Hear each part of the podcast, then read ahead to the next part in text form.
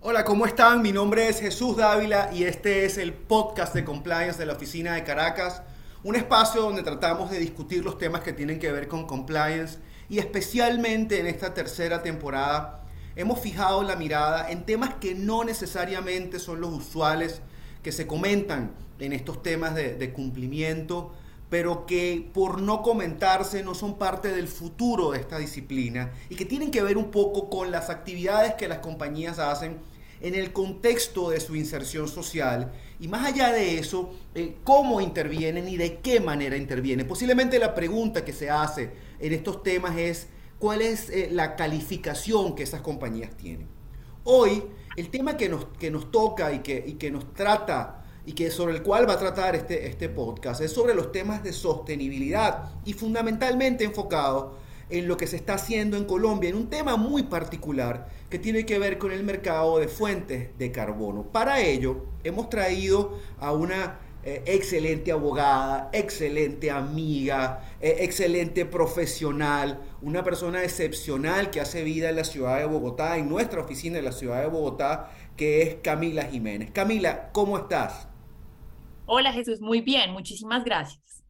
La verdad es que es un placer tenerte acá, Camila. Eh, creo que es un tema interesantísimo. Estoy seguro que, podemos tener eh, un intercambio que nos permita un tanto entender el alcance, la, profundidad de, este tema tan, tan, tan apasionante, tan interesante. Pero antes de empezar, siempre es bueno, nos gusta siempre en el podcast hablar un tanto de esa fase personal, Camila. Es decir, eh, cómo llegaste al derecho, cómo llegaste a Baker, cómo te interesó el tema de la sostenibilidad y particularmente el tema de las emisiones de carbono como un mercado, como un área específica en el derecho? Bueno, eh, realmente desde que estaba en la universidad siempre he estado muy interesada por los temas ambientales. Eh, desde, desde muy a inicios de, de, de, universidad. De hecho, mi tesis fue sobre temas ambientales, fue particularmente sobre derrames de hidrocarburos. a partir de ahí, pues empecé mi, mi carrera profesional, mi trabajo eh, inicié también trabajo en tema ambiental duro y puro. Posteriormente me fui a Europa a hacer mi, mi maestría en energía y medio ambiente y ahí fue donde me empecé a interesar por estos temas de sostenibilidad y lo que para las empresas hoy en día más que una obligación como un aspecto de responsabilidad social.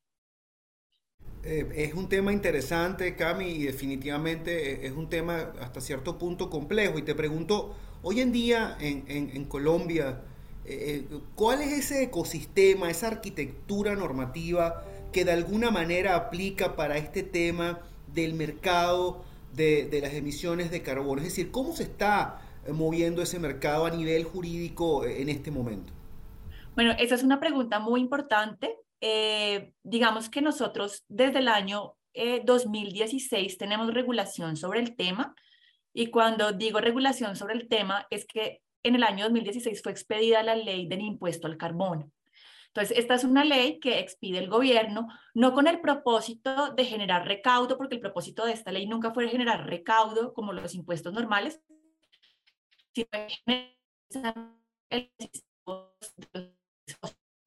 ciertas actividades que estaban grabadas con este impuesto, pues digamos, para poder eh, cumplir con este propósito de desincentivo. Posteriormente, con ocasión de la expedición de esta, ley de impuesto al carbono, sale eh, una regulación que se llama la regulación de no causación del impuesto al carbono. Entonces, con ocasión de esta no causación del impuesto al carbono, se les da la posibilidad a estos sujetos grabados con este impuesto de compensar sus emisiones a través de la expedición de certificados eh, expedidos con ocasión de proyectos de reducción y remoción de gases de efecto invernadero. Entonces vemos que a partir del año 2016, 2017, se empiezan a crear, eh, digamos, mecanismos de adquisición de bonos de carbono eh, en Colombia para que las empresas pudieran quedar exentas de este impuesto. Y ahí es donde los proyectos de reducción y remoción de gases de efecto invernadero empiezan a cobrar gran importancia, porque ahí entonces es donde empiezan a desarrollarse este tipo de proyectos, empezamos a ver eh, regulación específica sobre los organismos de validación y acreditación de este tipo de proyectos, porque no, pues digamos que un tercero cualquiera no puede expedirte este tipo de certificados, sino tienen que ser certificados expedidos por unas eh, entidades con las calidades eh, necesarias para poder verificar que estos proyectos cumplen con ese requisito de adicionalidad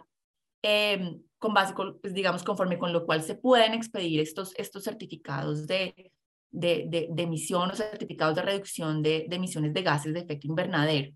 Entonces, a partir de este momento, ese es un momento muy importante en la regulación colombiana en el tema del mercado de bono de carbono. Eh, vemos que es un mercado voluntario, o todo se empieza a través de la oferta y demanda de bonos de las empresas que quieren evitar el pago de este impuesto y compensar sus emisiones a través de la, de la implementación de estos proyectos. Y lo más importante de esto, desde mi punto de vista, es que estos proyectos no solamente son para, para, para, para lograr que estas empresas queden exentas de pagar el impuesto, sino también empieza a crearse esa idea de poder, eh, digamos, crear actividades de reforestación, de ayuda a las comunidades que habitan en estas áreas, incentivos para las comunidades indígenas para que cuiden sus predios, para que ejerzan actividades de conservación de ese medio y así bien cumplir con este doble propósito de, de, emisión de, de, bonos de carbono. Ya en el año 2019, con ocasión de la expedición de la Ley de Acción Climática, ya el gobierno nacional crea el sistema de cupos transables. Entonces, a partir de este sistema de cupos transables, vamos a empezar a ver, porque es una ley que todavía no, está, no ha sido, digamos, reglamentada, pero vamos a empezar a ver que el gobierno va a empezar a crear unos cupos o unos límites de emisión para que ciertos sectores económicos empiecen a cumplir con esos cupos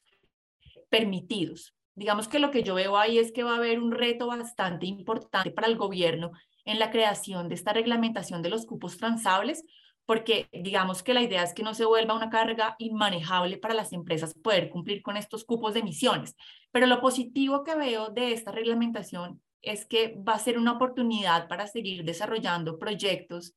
eh, digamos, de, de, de, de, aforestación, reforestación, proyectos Red Plus, donde las empresas van a poder, digamos, acudir a estos mercados para poder generar bonos y así poder compensar sus emisiones. Y también no solamente lo vamos a ver desde el punto de vista de soluciones basadas en la naturaleza, porque nosotros, pues por ser, digamos, países muy ricos eh, en, en, en, en, temas de, de, de en, recursos forestales, pues vamos a tener un plus respecto de soluciones basadas en la naturaleza, pero también va a haber soluciones basadas en la tecnología. Obviamente este tema de las soluciones basadas en la tecnología va a tener que ser un poco más desarrollado, aunque hoy en día se aplica, pero, pero vemos bastantes oportunidades eh, por esos dos, dos, dos lados. Cami, el tema es interesante porque en el fondo eh, Colombia parece tener un, un, entramado legislativo que de alguna manera promueve la sostenibilidad y además la promueve desde una perspectiva práctica, es decir, no es una, no es una suerte de buenos deseos que están allí para que las compañías cumplan, sino que hay eh, un verdadero mercado específico que permite a las compañías ser eficientes desde un punto de vista económico y al mismo tiempo procurar proyectos y, situaciones que eh, busquen o, de alguna manera establezcan mecanismos eh, económicos de sostenibilidad. En este sentido, Cami, ¿cómo ves tú la recepción de esta normativa en el entorno privado colombiano? Es decir, eh, eh, tú, sientes que las compañías se han adaptado, quieren llevar a cabo los proyectos. Eh, ¿cómo, ¿Cómo sientes ese espíritu a nivel privado en el contexto colombiano? Bien, siento que hay mucha voluntad por parte del sector privado de querer, digamos, participar en este tipo de proyectos precisamente para cumplir con ese propósito de, de, de, compensación de emisiones o de reducción de la, de la, de la huella de carbono por decirlo así, pero también veo que hay mucha incertidumbre porque lo que he podido ver desde mi experiencia y en la práctica es que si nos hace falta un poco más de regulación respecto de esas relaciones de privados, públicos, de cómo son esos contratos, o sea, esa, esa regulación que se encargue de manejar las relaciones jurídicas entre los privados y los públicos, para determinar cómo van a ser esas cargas de cada una de las partes. Hay mucha incertidumbre eh, todavía en relación con ese tema en específico, a pesar de que ya contamos pues con una, con una regulación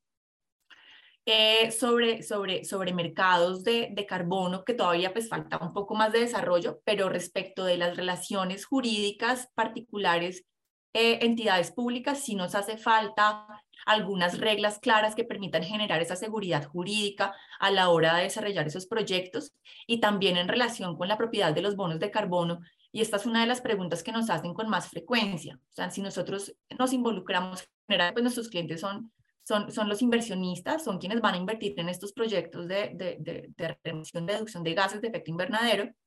Y la pregunta que surge, digamos que la más importante es, bueno, ¿y de quién es la propiedad de esos bonos de carbono? ¿Son de las comunidades que habitan esas áreas? ¿O son del dueño del predio? ¿O son del Estado? ¿O son de quien desarrolla el proyecto? Sí hace falta desarrollar reglas más claras en relación con ese tema. Y ahorita, como lo estamos manejando hoy en día, es desde el punto de vista contractual, que de todas maneras pues genera un poco de incertidumbre, pero, pero creo que hace falta campo, todavía hay mucha tela que cortar en ese tema. Cami, y, un poco poniendo la mirada en el futuro, tomando en cuenta que, por lo que veo, Colombia tiene una regulación avanzada en estos temas, ¿dónde crees tú que están los mayores retos? Es decir, eh, eh, ¿dónde está puesta la mirada de Camila Jiménez como abogada eh, que trajina estos temas a diario, que conoce estos temas. ¿Dónde crees tú que está el futuro de esta rama, me atrevo a decir, del derecho hoy en día? Bueno, esa es una gran pregunta. Yo creo que el principal reto está en, el fortalecimiento de las instituciones o en el fortalecimiento de esa capacidad técnica para poder asumir, digamos, todos los retos que se vienen en materia de de mercados de, de, bonos de carbono. Si nosotros tenemos unas instituciones fuertes, unas, unas instituciones con la capacidad técnica, conocedora del tema, eh, creo que va a ser eh, mucho más fácil poder eh, asumir estos retos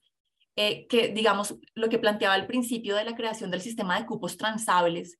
eh, la reglamentación de esta ley va a implicar, exacto, conocimientos, eh, contar con cuerpos bastante especializados en el tema o instituciones técnicas bien especializadas para poder avanzar hacia el tema de la descarbonización. Definitivamente el tema de la capacidad técnica y, y, y experiencia es muy importante en este tema. Cami, es, ha sido un gusto conversar contigo, es, es hablar, al menos desde mi perspectiva, es hablar del futuro y qué bueno poderlo hacer con alguien que maneja el tema, que lo entiende, no solo en su nivel técnico, sino además en lo que efectivamente es una, un verdadero cambio de paradigma con respecto a la forma de hacer negocio, a la manera de entender la, entender la sostenibilidad, no como un simple deseo, sino como algo que debe ser parte de la política propia de las compañías, que además en la vida real permite a las compañías generar valores que se identifican con sus consumidores y a su vez maximizar y potenciar el valor agregado de su marca, con lo cual estas cosas no son sino, creo yo, el, el abreboca de, de, del derecho del futuro. Y, para ello, qué bueno que contamos en la oficina con profesionales como tú que pueden ayudar a nuestros clientes a atravesar eh, estas aguas quizá a veces complejas pero no por ello interesan, no por eso dejan de ser interesantes, dejan de ser atractivas y qué bueno tener activos como, como, tu, como tu persona y como tu cerebro para que nos puedan iluminar estos temas. Cami, muchas gracias por haber estado en el podcast de Compliance de la oficina de Caracas de Baker. Muchas gracias a ti, a ti Jesús por esta invitación. Y con eso terminamos esta edición del podcast de Compliance de la oficina de Caracas. Eh, con un tema además novedoso. Qué bueno que hemos podido conversarlo, qué bueno que hemos podido profundizar, así sea un poquito, de las cosas que están pasando en Colombia. Y bueno, seguramente eh, haremos más programas sobre este tema y podemos, podremos conversar. Yo soy Jesús Dávila y espero que nos escuchemos en otra oportunidad. Hasta luego.